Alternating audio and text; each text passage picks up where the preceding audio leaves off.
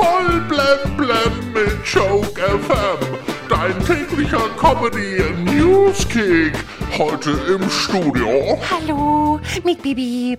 Heute ist Welt-Olympiatag. Bei der Arbeit gilt für mich heute auch das olympische Motto: Daheim sein ist alles.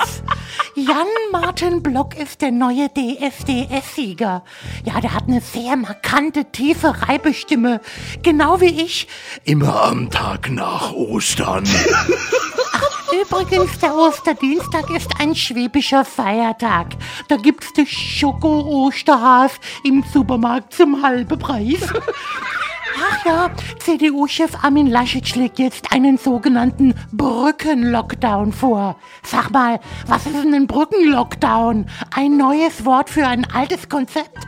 Mann, Mann, Mann, davon hat doch schon Peter Maffay gesungen. Über sieben Brücken musst du gehen. Ja, und Andi Scheuer, unser Verkehrsminister, kündigt daraufhin ja bestimmt eine Brückenmaut vor.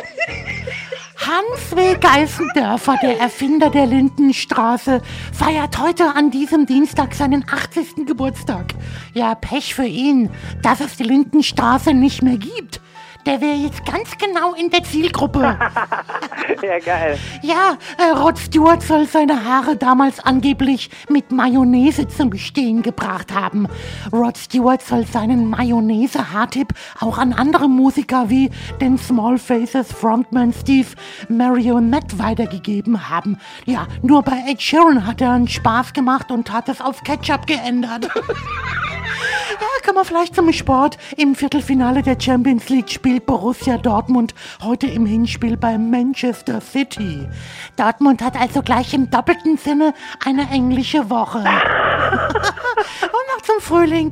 Ja, der Frühling sollte es mal wieder so machen wie Allergiker beim Pollenflug. Mal auf Tempo drücken. Blem auf Joke FM und auf joke-magazin.de.